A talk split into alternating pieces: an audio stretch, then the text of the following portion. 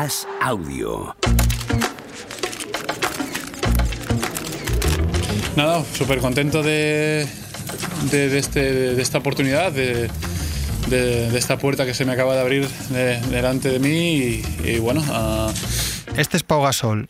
Era 2 de febrero de 2008. Un día antes había sido traspasado a Los Ángeles Lakers. Muy ilusionado, ahora ya un poquito asimilándolo todo más, eh, creyéndome pues, que realmente esto está pasando, que no es, no es un sueño. Y, nada, ilusionado de empezar con los, con los compañeros, con el equipo y con ganas de aprender ya el, nuevo sistema y, y ponernos en marcha.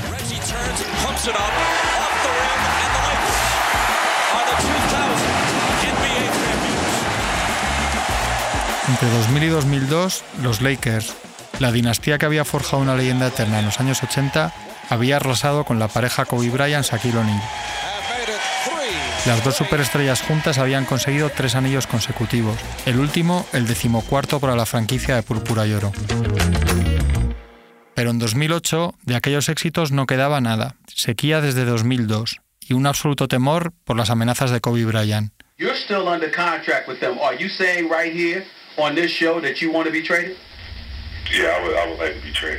La gran estrella había pedido salir del equipo de su vida si no se construía un proyecto a la altura. Los Lakers necesitaban volver a disfrutar de la gloria. Saludos desde Badalona. Ha empezado la gran final, el partido más. Y habían apostado nada menos a que la solución podría ser ese chico de San Boy, que con 12 años había empapelado su habitación con pósters del Dream Team. Jordan, Magic, el equipo inmortal que brilló en los Juegos Olímpicos de Barcelona 92 con Michael Jordan a la cabeza. derrotando a cuantos rivales se les han ido poniendo por delante. En 2008, Pau ya no era ese espigado amasijo de extremidades que había llegado a la NBA siete años antes, en 2001, como la promesa fulgurante de un jugador superior. Tiempo de NBA, tiempo de playoffs y tiempo de T, de Pau Gasol, A de miel. ¿Qué tal? Buenas noches. Así que todas las suspicacias que había, ¿no? Había muchos telespectadores y muchos seguidores que durante todo el año, que si los americanos, que si tal. Ya les hemos dicho a lo largo de la temporada que los americanos pues ya lo han visto. Sobre 126 votos, han votado 126 periodistas, 117 le han elegido a Pau Gasol, el rookie del año, como no podía ser de otra manera, de miel, blanco y en botella leche. Era incontestable, ¿no? Eh, el premio rookie del año para Gasol. Creo que Jefferson se ha llevado tres votos. Estaba en su séptima temporada en la Gran Liga y además de su juego, también había preparado su cuerpo para pelear debajo de los tableros más duros del mundo, donde los rebotes salen más caros, los de la NBA. Vaya pincho de merluza de Pau. Espectacular. Se para Williams. Balón para Gasol. ¡Qué bárbaro! Sensacional. ¡Qué bárbaro! ¡Juan! Sensacional. ¿Has visto lo que ha hecho? Ahí tenemos a Gasol. ¡Oh! ¡Madre mía! Bueno, esta es una jugada para recordar, ¿eh? Van sus compañeros a animarle y a felicitarle. Extraordinario. Porque la ha metido hacia abajo por encima de Duncan y de Robinson. Ahí tenemos espectacular. Algo voló sobre el nido de San Antonio. Un año y medio antes de ese febrero de 2008, en el verano de 2006, había ganado con la selección española el Mundial de Japón y había sido nombrado el mejor jugador del campeonato. Tenía el respeto de todo el mundo, pero le faltaba algo. Todavía tenía abiertas las cicatrices de sus 12 derrotas en la fase final de la NBA. Nunca había ganado un partido de playoffs con su equipo, Memphis Grizzlies, donde sí había sido novato del año en 2002 y All-Star en 2006, pero nunca había conseguido llegar a competir por el anillo de la NBA. Los Ángeles Lakers era su gran oportunidad.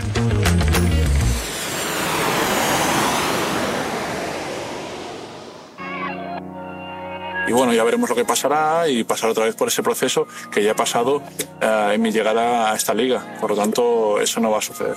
El, equipo tiene que ser muy competitivo y tiene que ser para luchar para estar arriba. Si no, si no, no me, no me interesa, la verdad. Es pensar en otra dirección. Pensar en otra dirección y pensar en, en, jugar para otro equipo. Hola, soy Juan Marrubio, redactor jefe de la sección de baloncesto del diario AS. Llevo buena parte de mi vida como periodista escribiendo sobre Pau Gasol. Ahora que ya no juega y que su camiseta va a brillar en lo más alto del pabellón de Los Ángeles, es la ocasión ideal para repasar en este podcast cómo fue su carrera en la franquicia que más veces ha ganado la mejor liga de baloncesto del planeta. Bueno, junto a Boston Celtics, pero tampoco hace falta remarcar mucho esto. Es el momento para entender por qué nadie podrá olvidar su leyenda, por qué nadie más vestirá de púrpura y oro con su número 16, del mismo modo que nadie lo hará con el 32 de Magic Johnson, con el 33 de Karina Abdul-Jabbar o con el 8 y el 24 de Kobe Bryant. Es el momento de entender por qué Pau Gasol siempre será un Laker. Pau Gasol, siempre un Laker. Episodio 1. Bienvenido a Los Ángeles. All Star Game Toyota Center. Con Cortefiel Sanders ahí de pie. Y aquí está nuestro amigo. Aquí estamos. Pau Gasol, Lete.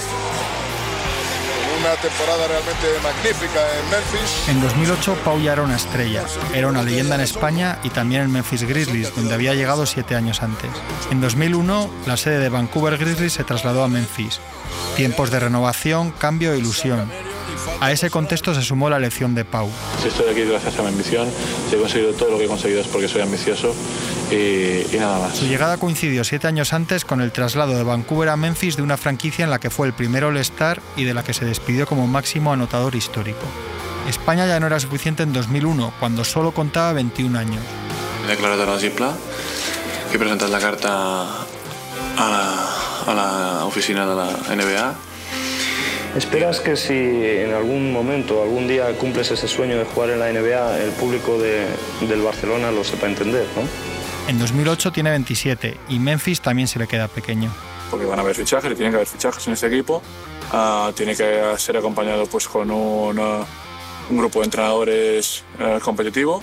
Mm, pues fue todo muy rápido. Primero porque fue un traspaso, claro, yo, yo no. Y, inesperado en ese momento.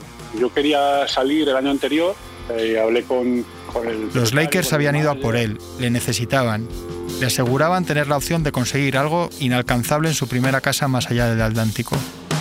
Bueno, recuerdo perfectamente la fecha, 1 de febrero de 2008, era un viernes, y bueno, de repente es una gran alegría porque había un proceso previo de desgaste del aficionado en cuanto a aburrirse ya con Pau Gasol en Memphis, del propio Pau, eh, que se le veía que, que, ya no estaba muy conforme en los Grizzlies en los últimos tiempos. Eh, y bueno, pues eh, apasionante lo que se abre ahí la perspectiva. Quien habla es Antonio de Miel. Si te gusta el baloncesto, le conoces de sobra. Vamos a ver repetida la acción, porque por ahí andaba Gasol, que toca balón Toca balón, perfectamente. sí, sí. Ha sido sensacional. ¿eh? Así que- ¿Has visto lo que ha Sí. hecho Daimiel? Sí. El que- Si, si pudiéramos ver la jugada desde el inicio repetida, hay que ver como cuando coge el balón atrás. Es el comentarista de la NBA en Movistar Plus desde los años 90, cuando formó con Andrés Montes un dúo inolvidable en las narraciones del baloncesto estadounidense en España.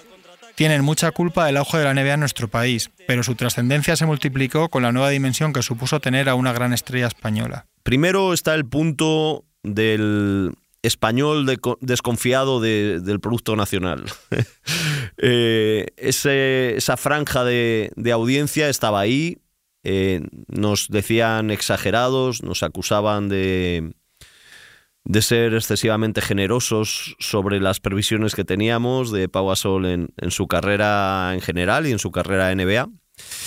Eh, y luego, eh, por supuesto, estaba el gran público, la noción que teníamos de que otros grandes medios más generalistas pues se asomaban algo más a la NBA. Tras el fichaje por los Lakers, Pau cambia a Tennessee por la siempre soleada California. No me sentía mal, no me sentía un poquito infeliz, pero a la vez sabía que no podía hacer nada para salir de la situación y me, me veía un poquito pues, eh, estancado allí. Pero ah, mm, se me ha aparecido la Virgen. Pau aterrizó en Los Ángeles para jugar en el equipo del Showtime de Magic y Karim, en la casa de Jerry West, el jugador cuya silueta es el logo de la NBA, en tierra de gigantes como Will Chamberlain y Shaquille O'Neal, y en el reino de Kobe Bryant. Yeah, I I think it's um, you know started with Phil's extension and um, you know see the type of commitment that they make here uh, by bringing in Powell. I think it's uh, I think it's great.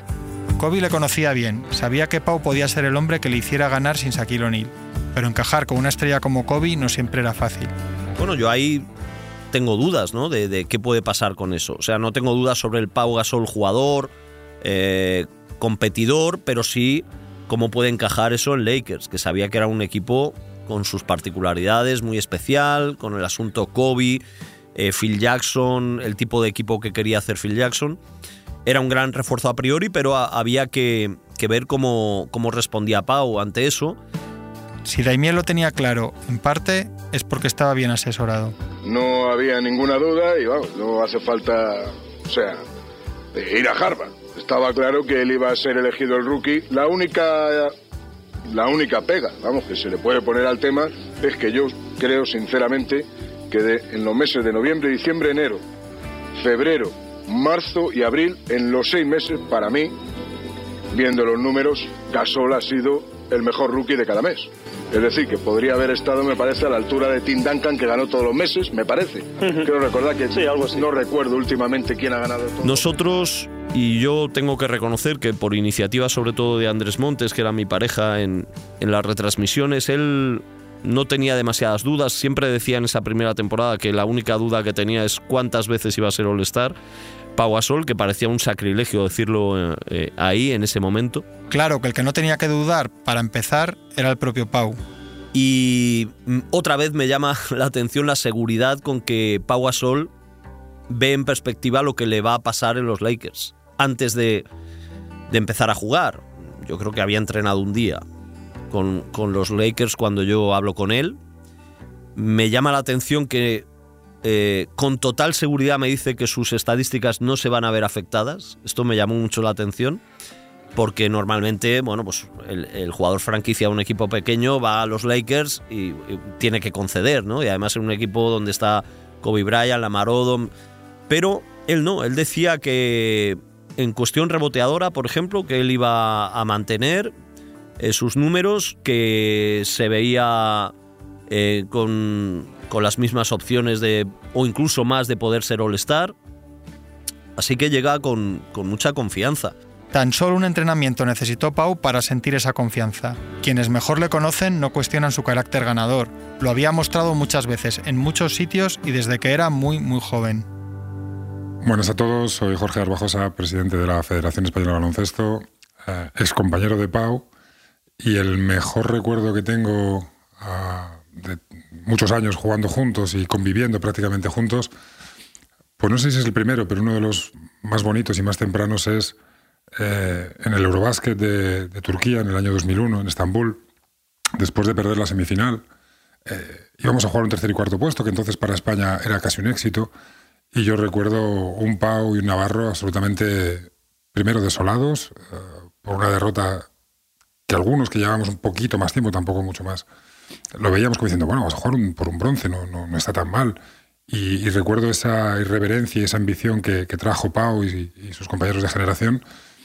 Y yo lo recuerdo como un punto de inflexión, como un punto de inflexión mental para esta selección de cara a la ambición que luego se demostró en los años posteriores. Escuchamos a Jorge Garbajosa hablar sobre la ambición de Pau y la ambición de los de su generación. Porque vale, el que acaba de llegar a un equipo como los Lakers era Pau Gasol, pero todo esto no se puede entender y no habría sido igual sin sus compañeros de generación, los Juniors de Oro. Un nombre, un reconocimiento de por vida que les llegó tras ganar el Mundial Junior en Portugal 1999. Es la generación que transformó para siempre el baloncesto español con Juan Carlos Navarro, Felipe Reyes, José Manuel Calderón, Raúl López y un Pau que todavía no acaparaba titulares, pero pronto lo iba a hacer, tal y como nos cuenta el actual seleccionador. Hola, soy Sergio Scariolo y mi primer recuerdo de Pau Gasol es la final del Campeonato del Mundo. Yo acababa de llegar a Real Madrid eh, y había vivido un poco como obviamente espectador eh, o admirador, ¿no? La aventura de este grupo de, de chicos que tenían seguramente algo especial y que llegaron eh, ahí en Portugal a, disputar la final del Campeonato del Mundo contra Estados Unidos, en la que la verdad que Pau tampoco tuvo un gran protagonismo, pero fue mi primer eh, toma de conocimiento ¿no? de la existencia de este chico que todavía estaba mucho por, eh, por crecer y mejorar, sobre todo a nivel físico pero que apuntaba ya obviamente maneras importantes. Multiusos de Lisboa, donde se va a disputar la final del Campeonato del Mundo Junior de baloncesto.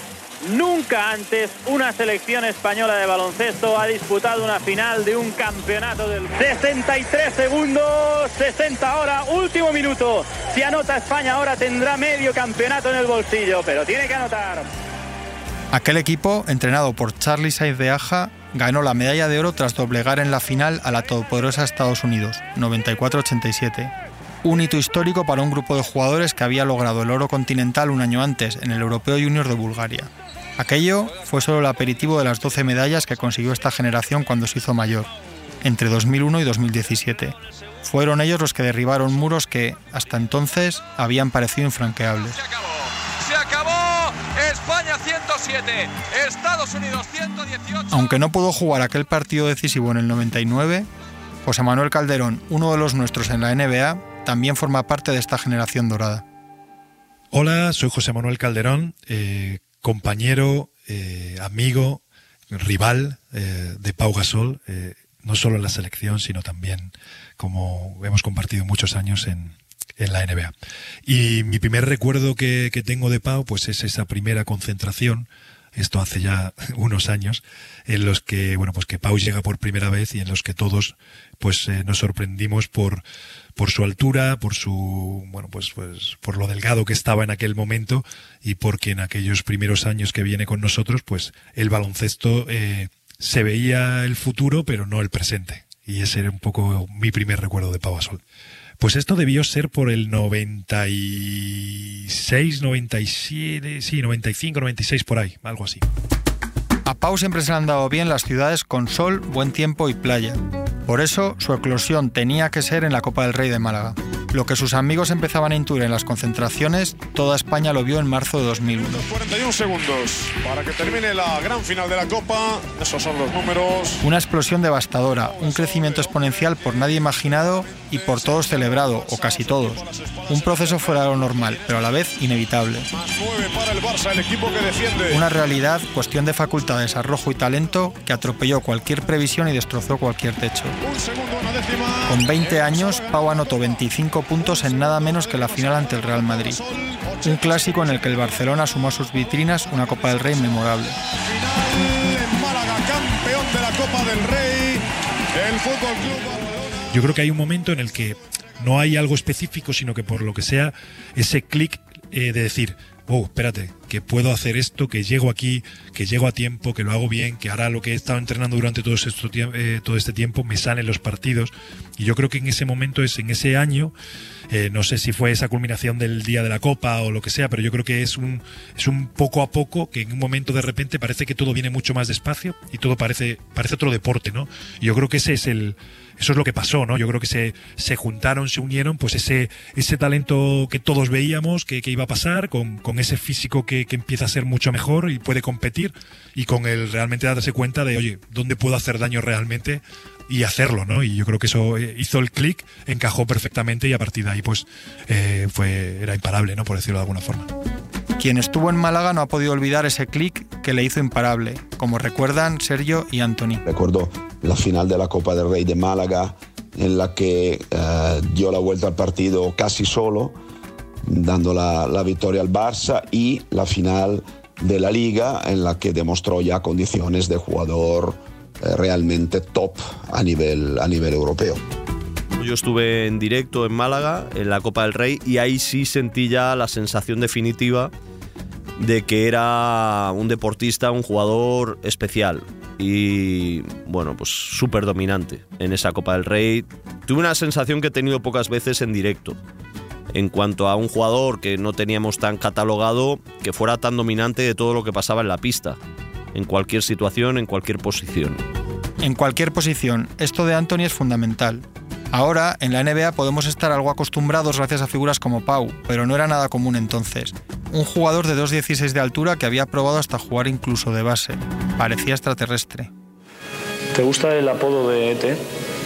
Si me gusta, bueno, me sorprendió, ¿no?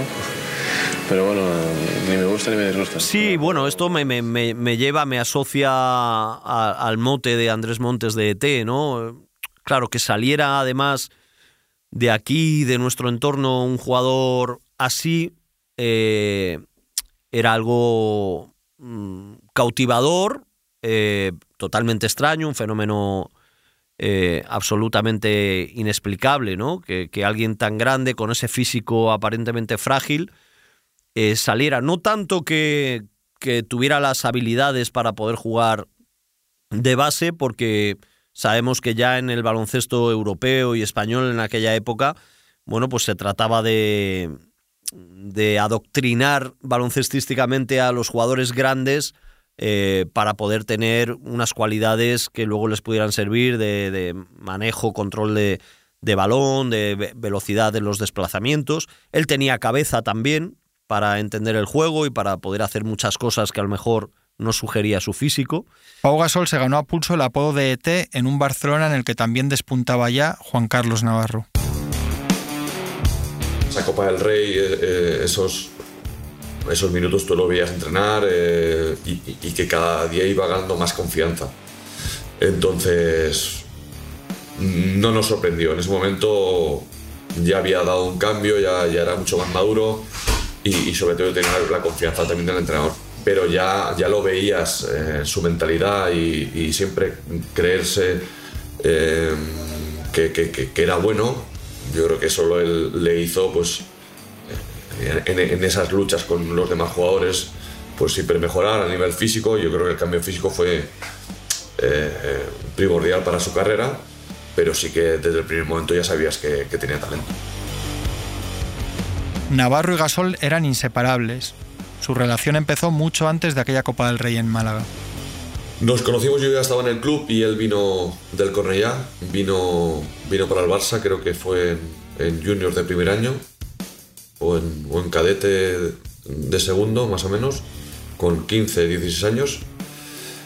Eh, y mi primer contacto fue, yo ya estaba en el equipo hacía tiempo y él fue como el nuevo, ¿no?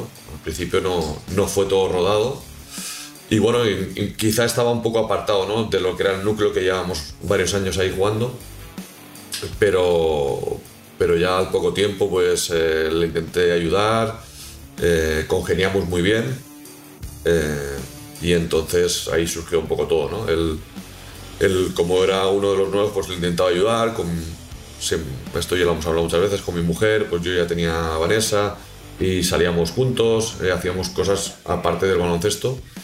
Y eso fue un poco el, camino hasta hoy. Los días previos al fichaje de Pau por los Lakers, el 1 de febrero de 2008, Juan Carlos estaba con Pau en Memphis. A Navarro le habían fichado esa temporada los Grizzlies después de un complejo tira y afloja para salir del Barcelona. Ya era una superestrella en Europa y quería dar el siguiente paso. Pero las cuestiones contractuales habían estropeado hasta entonces cualquier intento de llegar a la Gran Liga. Juan Carlos era un recién llegado a la NBA, pero por lo menos tenía a su amigo Pau al lado para ayudarle en su adaptación a Memphis, exactamente lo mismo que hizo Navarro con Gasol en sus primeros días en el Barcelona. Favor devuelto. Por eso, para él, más que para nadie, la noticia de la marcha de Pau a Los Ángeles fue más bien agridulce. Bueno, fue durillo, fue durillo, pues, de comentar lo que decíamos de, oye, vente conmigo, tal. Después, en la mitad de temporada, pues, eh, pues se marcha y fue contento por una parte, pero en shock porque no, nos quedamos ahí un poco solos, ¿no? De, de este apoyo tan importante. Pero muy contento por él, contento por él fue unos días, fue todo muy rápido, pero, pero bien, se, se llevó bien. Porque aparte estábamos entrando y le, le dijeron, sube al despacho un momento. O sea, fue todo pim pam, ¿no? No, no, no, no se lo esperaba. Y, después bajó y me comentó todo el tinglado. Bueno, allí en la NBA ya sabes que muchas veces estas cosas pasan y vas donde muchas veces te mandan pero bueno, era un paso de gigante, ¿no? Yo creo que él había pasado una etapa en Memphis buena a nivel personal, pero la, la franquicia en aquel momento no estaba nada bien. Y entonces necesitaba ese cambio. Pero ya te digo, contento y a la vez un poco triste de que se fuera de ahí, ¿no? de nuestro lado.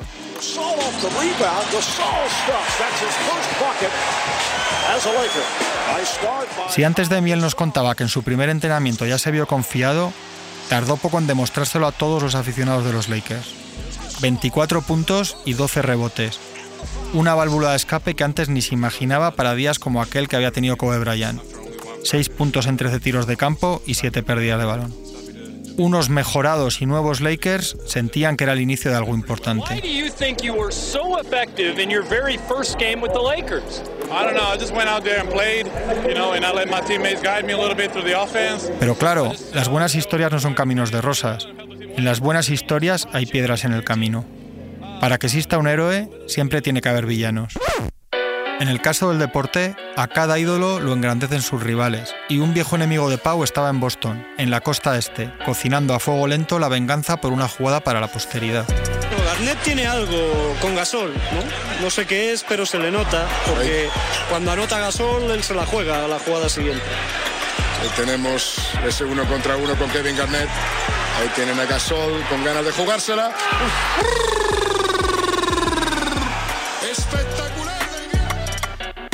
Pau Gasol, siempre un Laker, es un podcast original de As Audio. Narración, Juan Marrubio. Dirección, Javier Machicado. Guión y producción, José Juan Morales, Juan Marrubio y Javier Machicado. Edición, Ana Rivera y Eugenio Viñas. Grabación, Javi López. Realización, Dani Gutiérrez. Producción ejecutiva, María Jesús Espinosa de los Monteros.